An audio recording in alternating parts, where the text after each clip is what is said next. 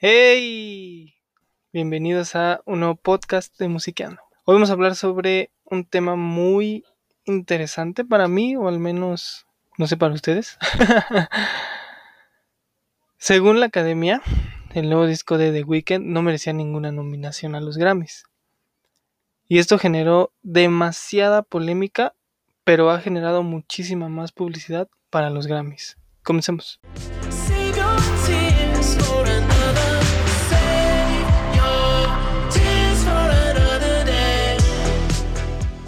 Bueno, para los que no saben, hace aproximadamente un mes, un poquito más, un poquito menos, salieron los nominados a los Grammys. Y, pues como todos los años, hubo mucha, hubo mucha polémica porque algunos artistas no se incluyeron, comenzando por Mac Miller. Creo que para todos era un sí o sí, ya que este tipo de premios se suben al barco después de que un, un cantante muera o un artista fallece. Que además el disco es otra onda. Y luego, pues lo que nos interesa pues, es el disco de The Weeknd, que la verdad yo y muchos esperaban que al menos tuviera una, una nominación o que se llevara la noche porque su música pudo haber sido premiada en pop y por el lado RB como mejor disco, pero bueno. Antes de todo me gustaría dejar bien claro cómo funcionan los Grammys. Así que primero les voy a explicar de dónde están los nominados, quiénes son los que votan y cómo se designan los ganadores. A ver si entendiendo esto podemos saber por qué The Weeknd no quedó. Aclaro, esto que voy a decir es según la página de los Grammy. Nada de esto salió de, de mi cabeza, sino esto está escrito en los Grammys, en la página oficial de los Grammys. Pero bueno, para empezar hay dos formas de entrar a la academia, ya sea como miembro votante o como miembro asociado. En la categoría de miembro votante están todos los que pueden ser nominados como ingenieros musicales, productores, artistas, entre muchos otros. En la categoría de miembro asociado se encuentra el miembro de gestión o el miembro administrativo como managers y los agentes. Ahora, para ser aceptado uno tiene que ser recomendado o llenar un formulario y pagar una membresía que es lo que usualmente hacen los artistas sobre todo los independientes o los que o los que son alternativos. Ahora, les voy a explicar. Si yo tengo una banda y me inscribo, pasaría un primer filtro que verifica que todo esté bien con mis canciones, que sean originales, todo eso, o sea, que todo esté bien en orden. Cuando se pasa ese filtro, que según la academia hay más de 350 expertos revisando las canciones, viene el primer filtro para ser nominado. Entonces los miembros votan las categorías que son expertos. Es decir, si yo subo mi álbum de música indie, esperaría que uno de los expertos en música indie votara por mi álbum. Uno de los problemas que yo le veo a este sistema es que la academia dice que recibe alrededor de 20.000 inscripciones al año. Y digamos que de esas 20.000 inscripciones solo un 20% pasen el filtro serían 4.000 inscripciones. Y la verdad no creo que un miembro votante se pase escuchando más de 200 artistas, si tenemos en cuenta que no todos los que se inscriben son músicos. Así que puede pasar de dos cosas. Que escuchen a los artistas ya conocidos o que escuchen a los que más les han gustado de tiempo atrás. Después de esto les toca pasar otro filtro, o sea, son filtros y filtros y filtros y filtros. Que este filtro ya no lo define los miembros votantes, sino ya un comité especializado. Este comité escoge las, las nominaciones finales, así como hace aproximadamente un mes. Un poquito más, un poquito menos. Y ya para ganar el Grammy, el disco o el artista debe pasar otro filtro de votación de los miembros votantes. Y de ahí salen los ganadores. Como pueden ver son demasiados pasos, pero para más fácil se lo voy a resumir un poco. Digamos que yo sigo con mi banda, y, o un artista pop y quiero sí o sí ganar un Grammy, porque es mi sueño, porque es lo que yo soñé, porque es lo que yo quiero. Entonces, ¿qué pasos debería seguir para aumentar las posibilidades de ganar? Bueno, para empezar, debe ser una producción decente, ok, puedes grabar donde tú quieras, pero para darte como puntos, debes de tener una una producción buena. No tiene que ser la mejor canción o el mejor disco del mundo, pero sí ayuda bastante que sea de muy buena calidad. Ahora, dos, Debo ser reconocido para que la gente vea la lista del primer, para que me vean en la lista del primer filtro, es decir, debo ser reconocido por la gente para que mi nombre aparezca entre los primeros de la lista y me escuchen. 3. Para aumentar las posibilidades, ser reconocido no solo con mi público, sino en la, en la industria musical, es decir, conocer a productores, managers, ingenieros musicales, así de todos, para poder ganar un, un Grammy. Esto es lo mínimo que se debe hacer para entrar. Para ganar un Grammy, pues hay que hacer más cosas. De hecho, investigué más a fondo y la revista Rolling Stone sacó un artículo que se llama Cómo los artistas top hacen campaña para los Grammys. O sea, es como, bro, voy a trabajar para ganarme ese Grammy. O sea, no es de que sacas el disco y ya voy a ganar el Grammy. No tienes que hacer más cosas pre al Grammy.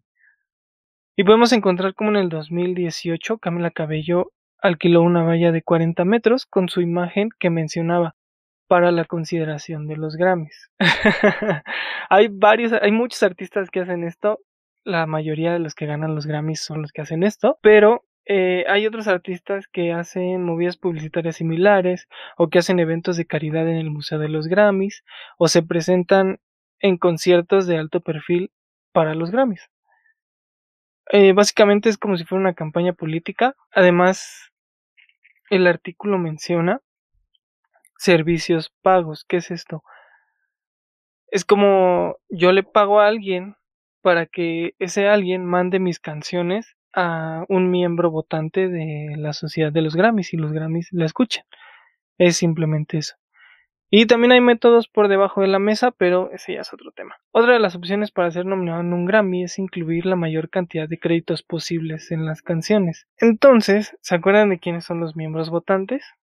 Pues sí, son productores e ingenieros que también podrías colaborar con ellos para que voten por ti. Ya que les o sabes sobre el tema, entiendes sobre el disgusto de The Weeknd y de las personas que critican a los Grammys. Hay mucha gente que critica a los Grammys. Hay mucha gente que se niega a verlos, hay mucha gente que no quiere ni saber de los Grammys. Ahora, ¿pero qué sucedió esta vez? Digo mucho ahora, ¿verdad? Ya, perdón. Me imagino que saben sobre los tweets que puso Abel sobre no estar nominado a nada, además de que se expresa sobre la sociedad de los Grammys y dice que es corrupto. Ok. Si saben eso, muy bien. Si no, vayan a verlos. O si no quieren, no vayan a verlos. Aquí les digo qué dice.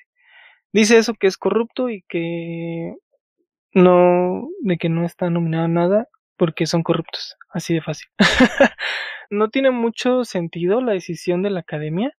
Realmente After Hours es, el disco con más consistencia de su carrera, además de que tiene el respeto y la popularidad suficiente para entrar a una nominación fácil, por eso es raro. Ya saben que los chismes están al mil por hora en esto de la academia, de los Grammys, de Weekend, todos los que son famosos han de tener chismes, así que los chismes dicen que hubo un malentendido entre la academia y Abel, ya que en esa misma semana que se presentan los, Grammys, Abel se presenta en el Super Bowl.